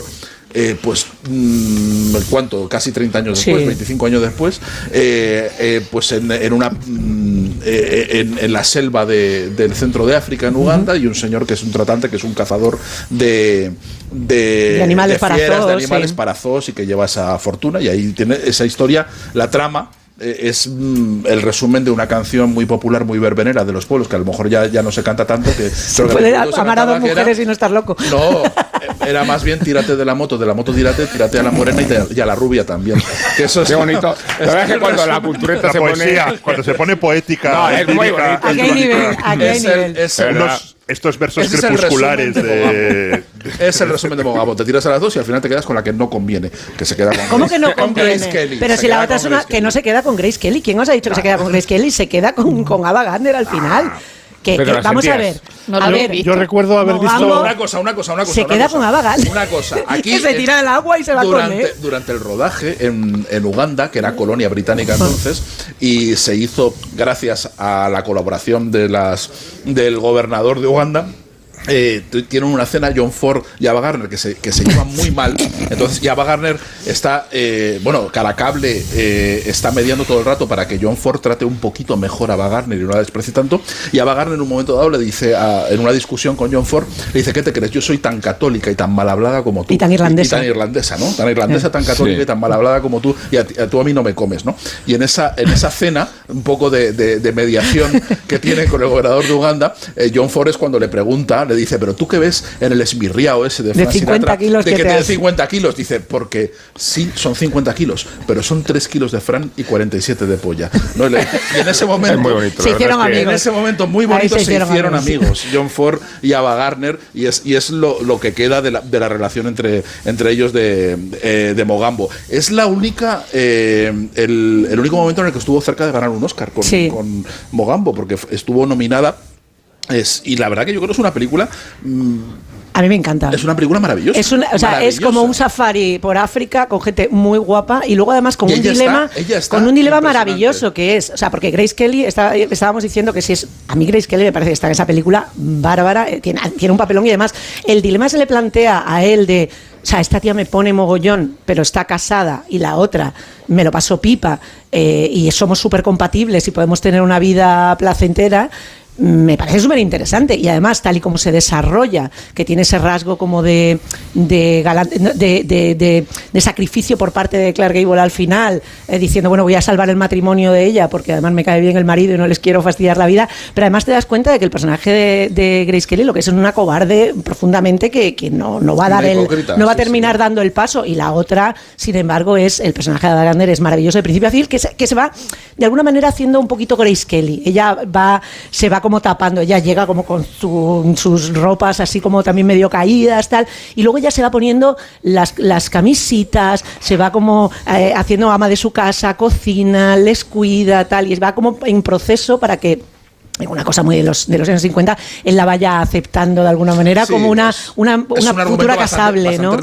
la- Muy la- reaccionario, La, la sí. conversión del personaje de, de- de la descarriada que poco a poco va convirtiéndose en una mujercita aceptable. Pero Sí, sin embargo, el gran momento, termino, el gran momento de Grace Kelly, cuando mm, eh, tienen el momento en, en el eh, que le quita el pañuelo a ella, que está lloviendo, que está tal, eso es fuego, o sea, es que es fuego. Está Grace Kelly allí diciendo, pero ¿cómo te vas a meter en Mónaco? Estás loca, tía. O sea, se te va a hundir la vida. Y así sucedió, oye, claro. Yo sí que creo que hay algo en esa película que no funciona. De- gustándome Hmm. todo, gustándome John Ford, gustándome ellos, eh, gustándome África, hay algo en esa película que no.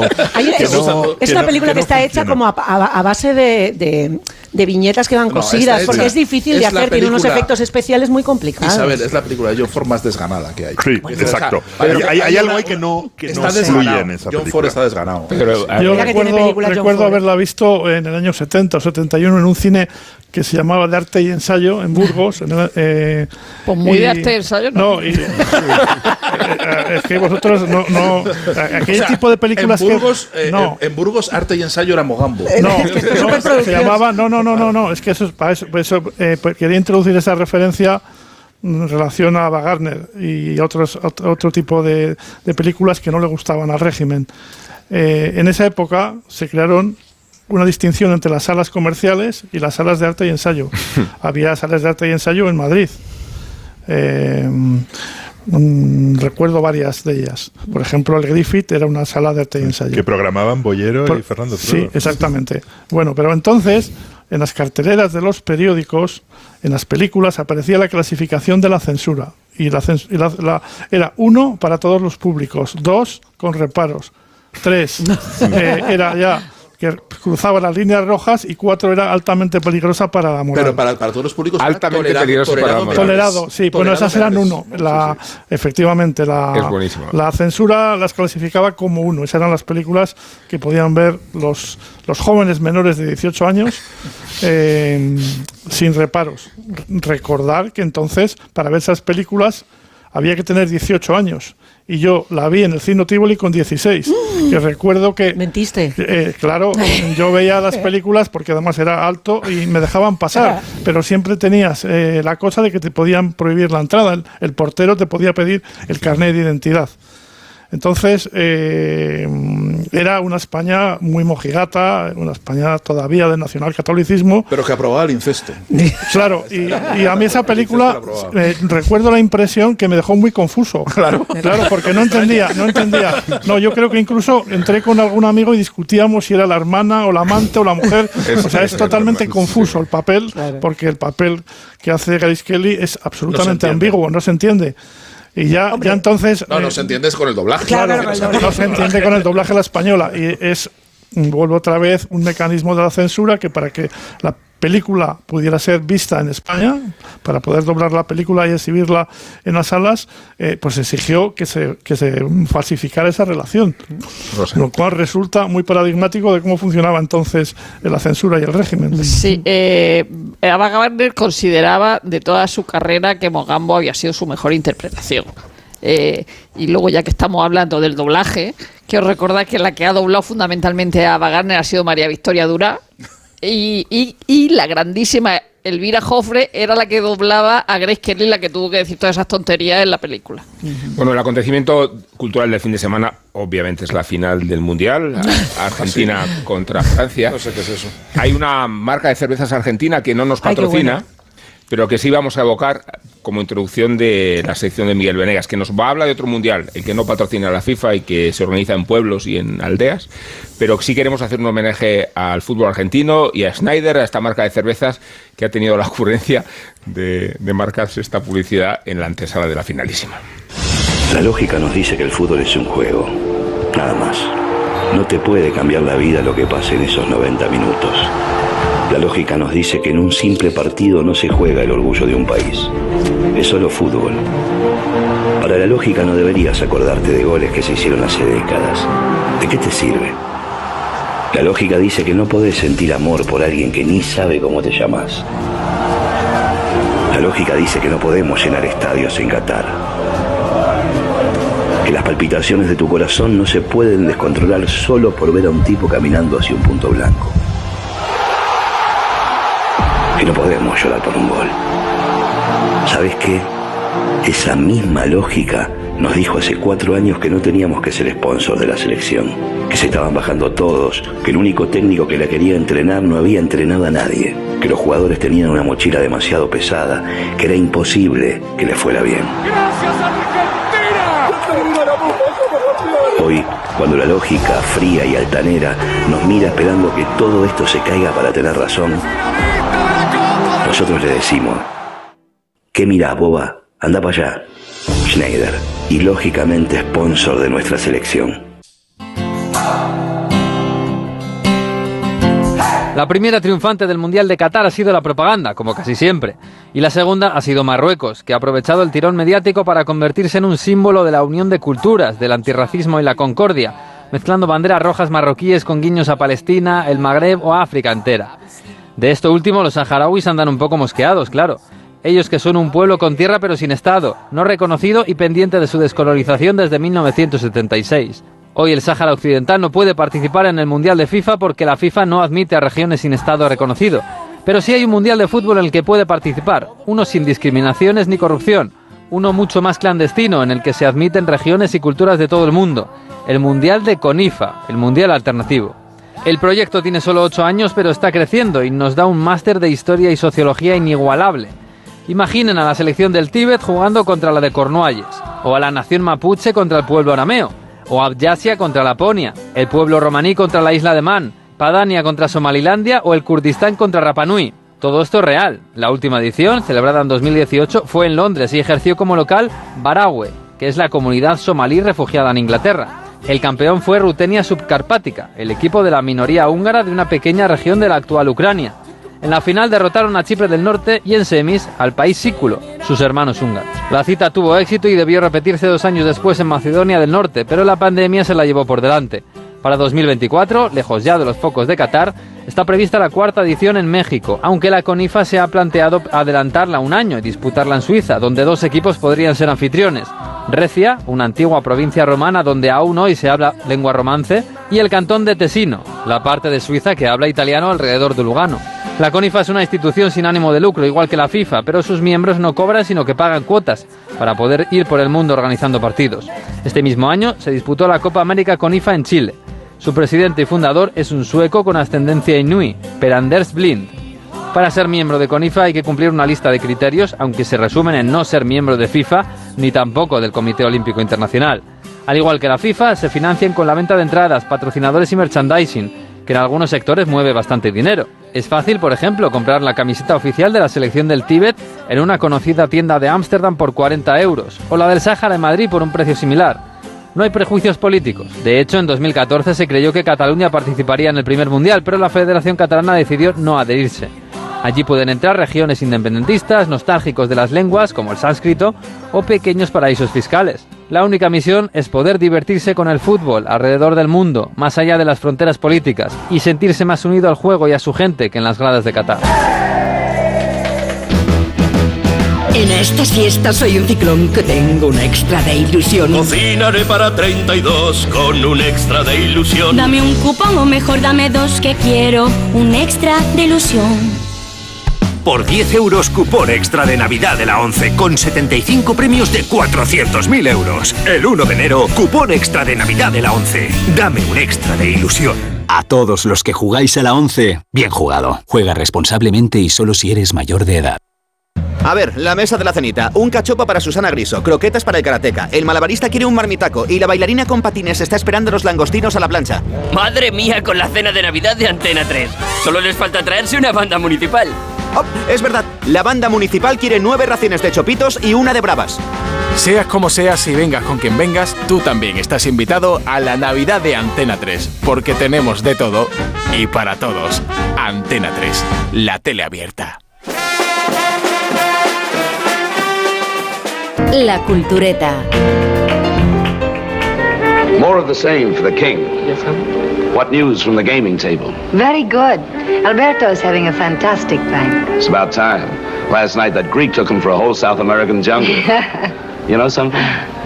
Off the screen, I don't think I've ever seen you laugh before. I feel very good tonight. Every night's like every other night. No, not tonight. What's different? I don't know. Something in the way my heart beats. As if something very good were going to come out of tonight. Something's coming, all right, but it's not good. He's mad.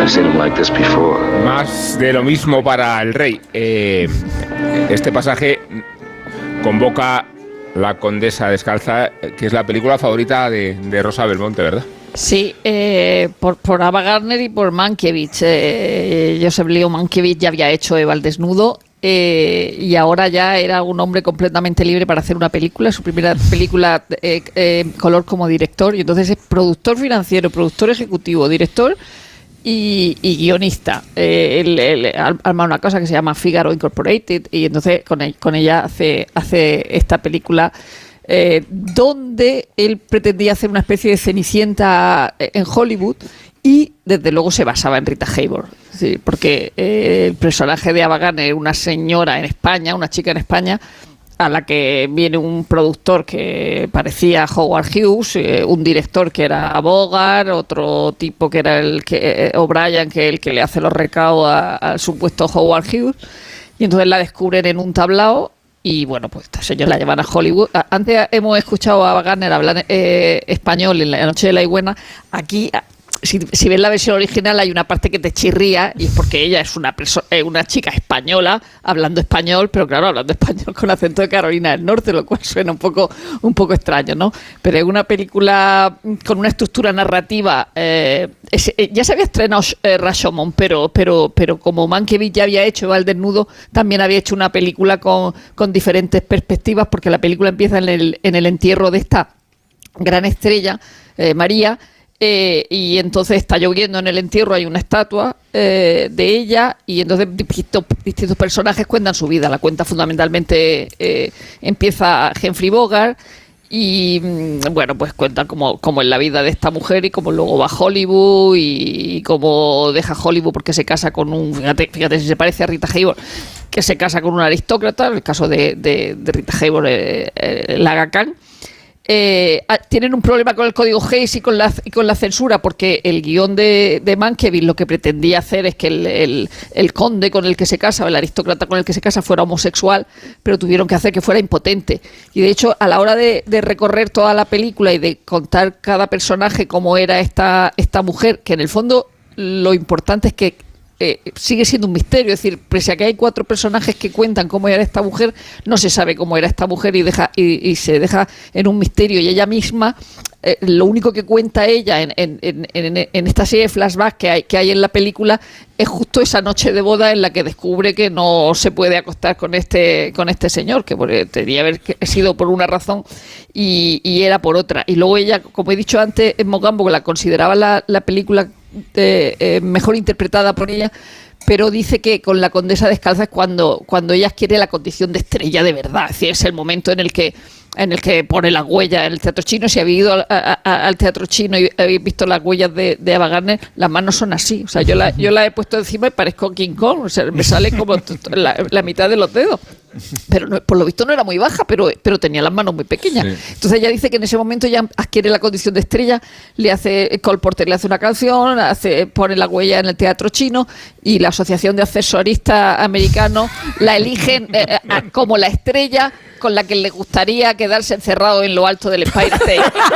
o sea, ella ya era una, una, una, una estrella tremenda. Y luego la película tiene ese aire Mankiewicz eh, wit, ¿no? De- de- del ingenio de los diálogos maravillosos de si la, la vida eh, no puede, eh, eh, es un guion, el guion, la vida estropea los guiones, los guiones estropean la vida, ella, eh, ella sobre, sobre el amor, eh, yo creo que es una película extraordinaria. Y Bueno, luego, y llena- y llena luego tiene pullas, la... llena de pullas, llena de pullas, sí, pues no, no, claro, porque tiene esos diálogos punzantes de, de Mankiewicz. Y luego tiene el, el momento más impresionante de Ava Gardner en todo el cine, que es cuando ella se va en el, en el yate y entonces va a tomar el sol y lleva un albornoz y entonces mira las, las miradas babosas de los tíos que hay allí y al principio hace así y luego los mira y dice ande que os den entonces se quita el bañador Y lo tira. y, cu- tú ahora ves Succession y dices yo quiero esas gafas de sol y ese, y ese jersey no, no es que tú miras a Ava Gardner y dices yo quiero esas gafas de sol quiero ese bañador no o sea la imagen no sé eh, eh, Ava Gardner bellísima cuando se quita el albornoz y se tira ahí a, a tomar el sol y yo creo que esa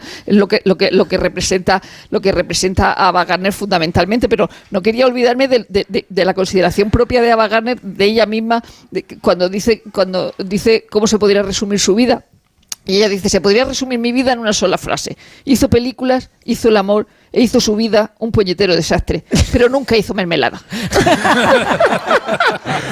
Bueno, las carcajadas resuenan y dan la medida de la cantidad de gente que se está amontonando la casa de José Ra Iturrea, que es nuestro anfitrión. Recordamos que estamos haciendo el programa desde la casa donde vivió y no solo. y tantas ya- otras y cosas. ya a empieza- ya Y a aparecer- incorporado- ya empieza a aparecer una fiesta Sí, y se- quizá por el alcohol, ¿no? Se, se ha incorporado a nuestra mesa Luis Enríquez, desde luego no para utilizar este programa como trampolín de su campaña contra Billy Wilder o Billy Wilder, Oye, que es oye, oye, inaceptable, sino para referirse a no Wagner en términos más elogiosos. Una, una campaña tampoco. Una campaña tampoco. Llámala como quieras, Luis. ¿Qué te sugiere a ti, Wagner? Pues para empezar, estoy intentando hacer compatible, que lo tengo que pensar luego, porque tengo cuatro copas de champán y estoy en ayunas. Pero luego, cuando tenga un rato de lucidez, pensaré en la, en la historia de Rosa de las manos pequeñas y en la anécdota que ha contado antes Sergio del Molino de, De Frank Frank Sinatra. Sinatra. Era- Y de- La de- combinación era inevitable. tengo que, sí, tengo que, tengo que acabar deduciendo algo de esto, pero no sé muy bien qué es. Bueno, pues, pues gracias a José Ramón por esta invitación, a champán y jamón y lomo, que de momento está todo buenísimo. Sí. Y como yo no dejo pasar una oportunidad para recalcar mi ignorancia y mi falta de preparación, lo malo es que luego Pedro Cuartango me va a hacer copiar mil veces, no volverás a hacer el ridículo hablando en la radio. Pero es que a mí con Ava Gardner me pasa lo mismo que con John Huston y con eh, Hemingway, que es que me interesa mucho más el personaje que la obra. Porque es que a mí no me gusta ninguna película de Ava Gardner. Es una lástima. Bien, aquí, hasta aquí Pues. ¿eh? Ninguna, pues mira que tiene. Ninguna, ninguna, ninguna. Es una lástima, ninguna, ¿eh? Ni la noche de la iguana, Ni, ninguna. ni siete días, de, juez ma- de la siete días de mayo. Siete días de mayo a ti te pega. Pero ¿cómo no te va a gustar Terremoto? Pero ¿cómo no te va a gustar Terremoto, pero, ¿cómo, pero ¿cómo te va a gustar Terremoto? Terremoto es una de las ¿Cómo te mejores películas de los años 70. Mogambo, de las películas de catástrofe es la mejor. pero una relación con Frank Sinatra, una relación con Peter Birtel, claro. una relación con eh, eh, Dominguín, que era el torero de mi abuela. Es decir, es que. es Era que- de tu abuela. abuela, de mi abuela. ¿Tú sabes lo que hizo tu abuela? Pero a ver, era el torero ojalá, de tu abuela. Ojalá, ¿Qué es ojalá. Sí, sí. Explica esto. Sí, No, explícalo, mi- sí, mi abuela, mi abuela, déjalo, eh. mi abuela gran aficionada a los toros. eh, Sí, sí. eh, Yo lo después mi padre, eh. después yo, y, y todo el todo aficionado a los toros tiene un torero, y el de mi abuela era Dominguín. Como supo todas, después toda la pues. familia, que en, en la, en la pugna con Ordóñez. nos- en mi familia éramos de Dominguín toda la vida, luego el personaje de Baganda. Siempre en el equivocado, ¿no? Siempre. Siempre. Oye, Sin- pero sin excepción. O sea, en la final, en la final del mundial voy con Francia. Sí. ¿Qué quieres que te diga? Aquí vamos con Argentina. bueno, ni, ni siquiera te gusta, eh, ni siquiera te gusta esta película de la que te vamos a poner este pequeño pasaje. A bullet hole through my heart?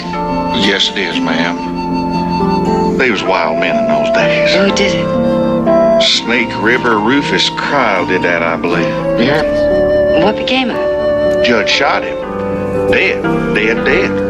Then he fined him for some other crimes. And then later we hanged him. Most appropriate. The judge must have been quite a character. El juez de la horca. Esta es la película que ha elegido Guillermo Altares para defender la candidatura de Ava Gardner a la gloria. Muy bien elegido. Es un western, pero ahora me raya- me raya Sergio, es un claro western Pero crepuscular.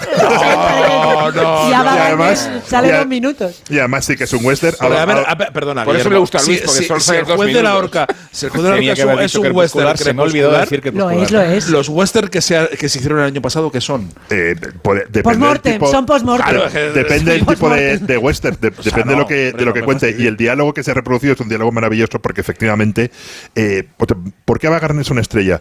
Esta, esta película gira en, en torno a un tipo que como llega a un pueblo de Texas al oeste del Peco sin ley y entonces se convierte en juez y alguien le dice, pero ¿cómo va a ser usted juez? Dice, Porque soy "Co- Paul Newman". Dice, conozco las... ¿Te parece poco? conozco, dice, dice, conozco las leyes porque las he violado todas, ¿no? Entonces, el, el- el tipo está obsesionado con una actriz, que es una actriz, eh, él es un Lily personaje que es, que es, que es Lily Landry, bueno. y entonces llena de póster el, el- llena de póster su, su salón y hace jurar a sus, o sea, cuando tienen que jurar eh, lealtad al Estado de Texas, sus eh, diputados, bueno, diputados no, los deputies, los, los, los, Ayudantes. lo- los ayudantes del sheriff, dice, jura cumplir y hacer cumplir las leyes y además jura respetar y defender el honor de Lily Landry. Entonces, tú, el, el espectador, se pasa toda la película esperando que en algún momento aparezca Ah, ella, ¿no? Y entonces durante mm, dos horas van ocurriendo todo tipo de cosas. Es, es una película muy, muy, muy violenta, eh, muy Y muy graciosa, con, con un guion de, de- De John Milius. Que es de los grandes personajes de, de- de Hollywood, eh, que tiene varias obras maestras. Yo creo que Conan el Bárbaro lo es, pero sobre todo y el, viento, el viento y el león. Pero la persona de John Milius se refleja en el documental este que hicieron sobre el rodaje de Apocalipsis Now. Es uno de los guionistas de Apocalipsis Now.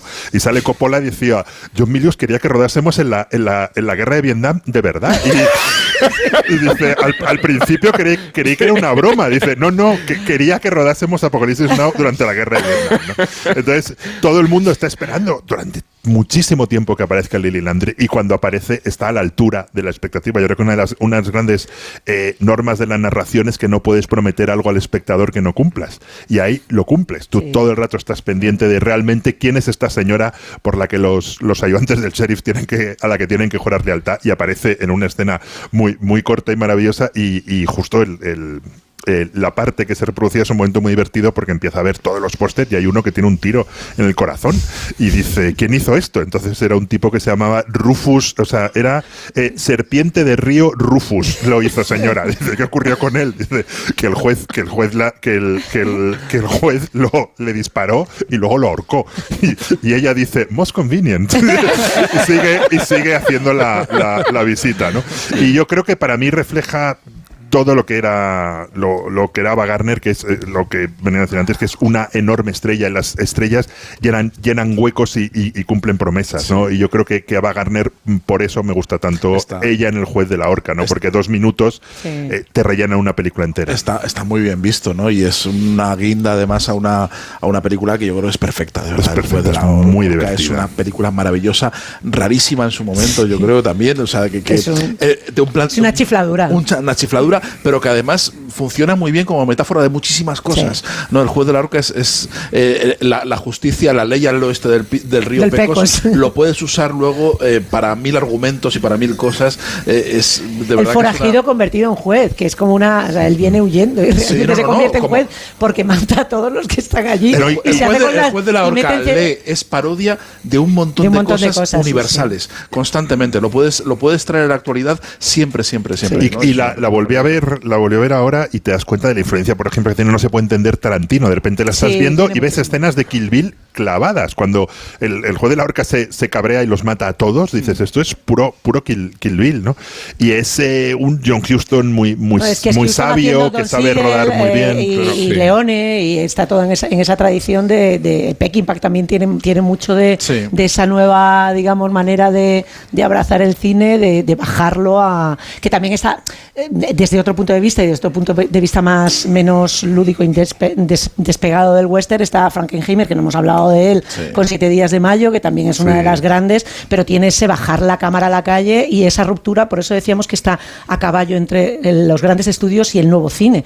Ava Gardner mete un pie en el nuevo cine, en la, en la nueva manera de hacer películas, que va a ser el futuro a partir de los últimos Claro, pero- 60 pero- en adelante. Porque son los ¿no? grandes estudios, pero claro, ella, ella vive en España, está en el momento en el que los grandes estudios están deslocalizando. Y están viendo películas están en Europa películas y en están Europa importando por, una cuestión estrictamente financiera, que era que no podían sacar los capitales, Eso que es. la- la- las ganancias que tenían en cada país no las podían eh, convertir a dólares y sacarlas, entonces preferían eh, invertir aquí, ahí, claro. ¿no? Y- Nuestro- y, eso es el fin del sistema de los Nuestro estudios. anfitrión José Ra Iturrera también está a punto de deslocalizarnos a nosotros. Antes de hacerlo, con medidas contundentes e inquietantes. Desalojen, por favor, desalojen. Eh, Vamos a escuchar la despedida de JF León y enseguida nos despedimos del todo. Perdona, José Ra, por haber abusado de, tus, de tu confianza. No respondas todavía. Tienes la- el micrófono en la mano como si fueras a cantar un tema, pero no lo hagas. Está de crooner. Strangers in the Night. La música la trae JF. La trae JF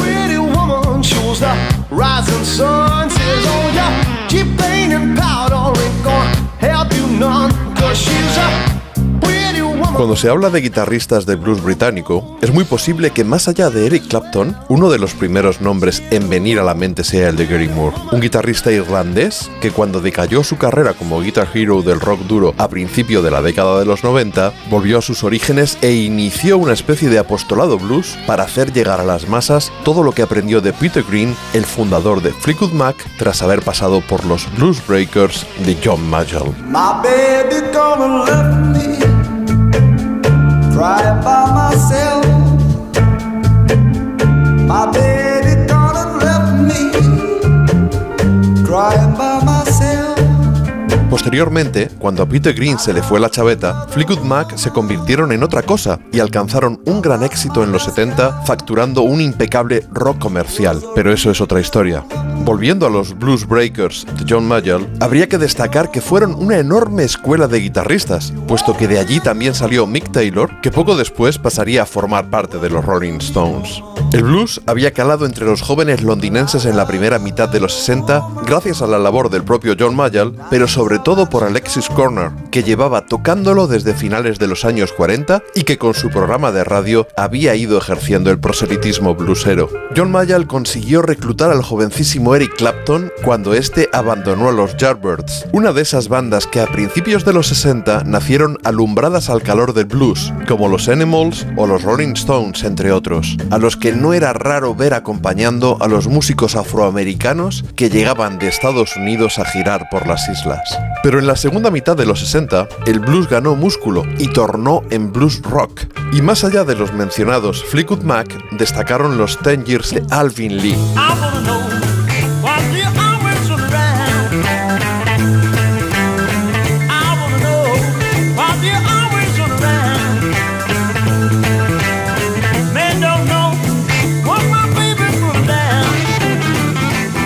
Fleetwood Mac y Ten Years After eran solo algunas de las bandas que despuntaron tras la estela de los mencionados Cream de Eric Clapton o Led Zeppelin, que no tardaron en triunfar vendiendo millones de discos. Pero por debajo había una frondosa escena de bandas no tan conocidas, pero tremendamente solventes, como era el caso de los poderosos Savoy Brown, un combo que en realidad era el proyecto vital del guitarrista Kim Simmons, que ha fallecido hace solo tres días por culpa de un cáncer de colon.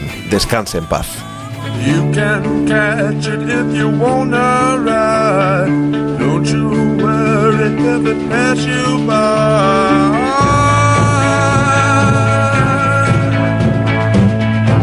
La demostración de que hemos eh, instalado una fiesta de verdad en homenaje a Ava Gardner. Una, fiesta de Ava. Que es la única forma de eh, recordar a Ava Gardner o, o la que se nos ocurre. Eh, José Ramón Iturriaga, muchas gracias por haber ejercido de anfitrión una fecha tan señalada como esta. Se cumplen 100 años del nacimiento de, de Ava Gardner. Eh, decías Isabel. No, solamente recordar que no hemos nombrado el libro de Marcos Ordóñez, Beberse la vida, que probablemente sea la Biblia de Ava Gardner.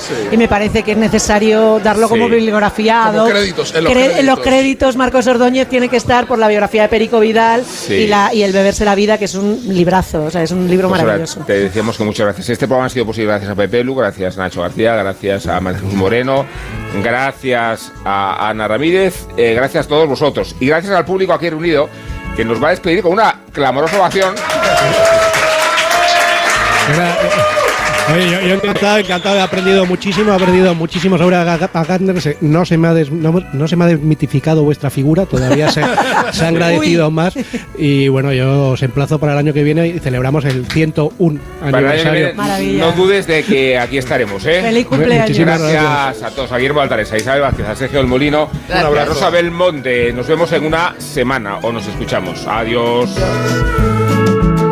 En Onda Cero, La Cultureta.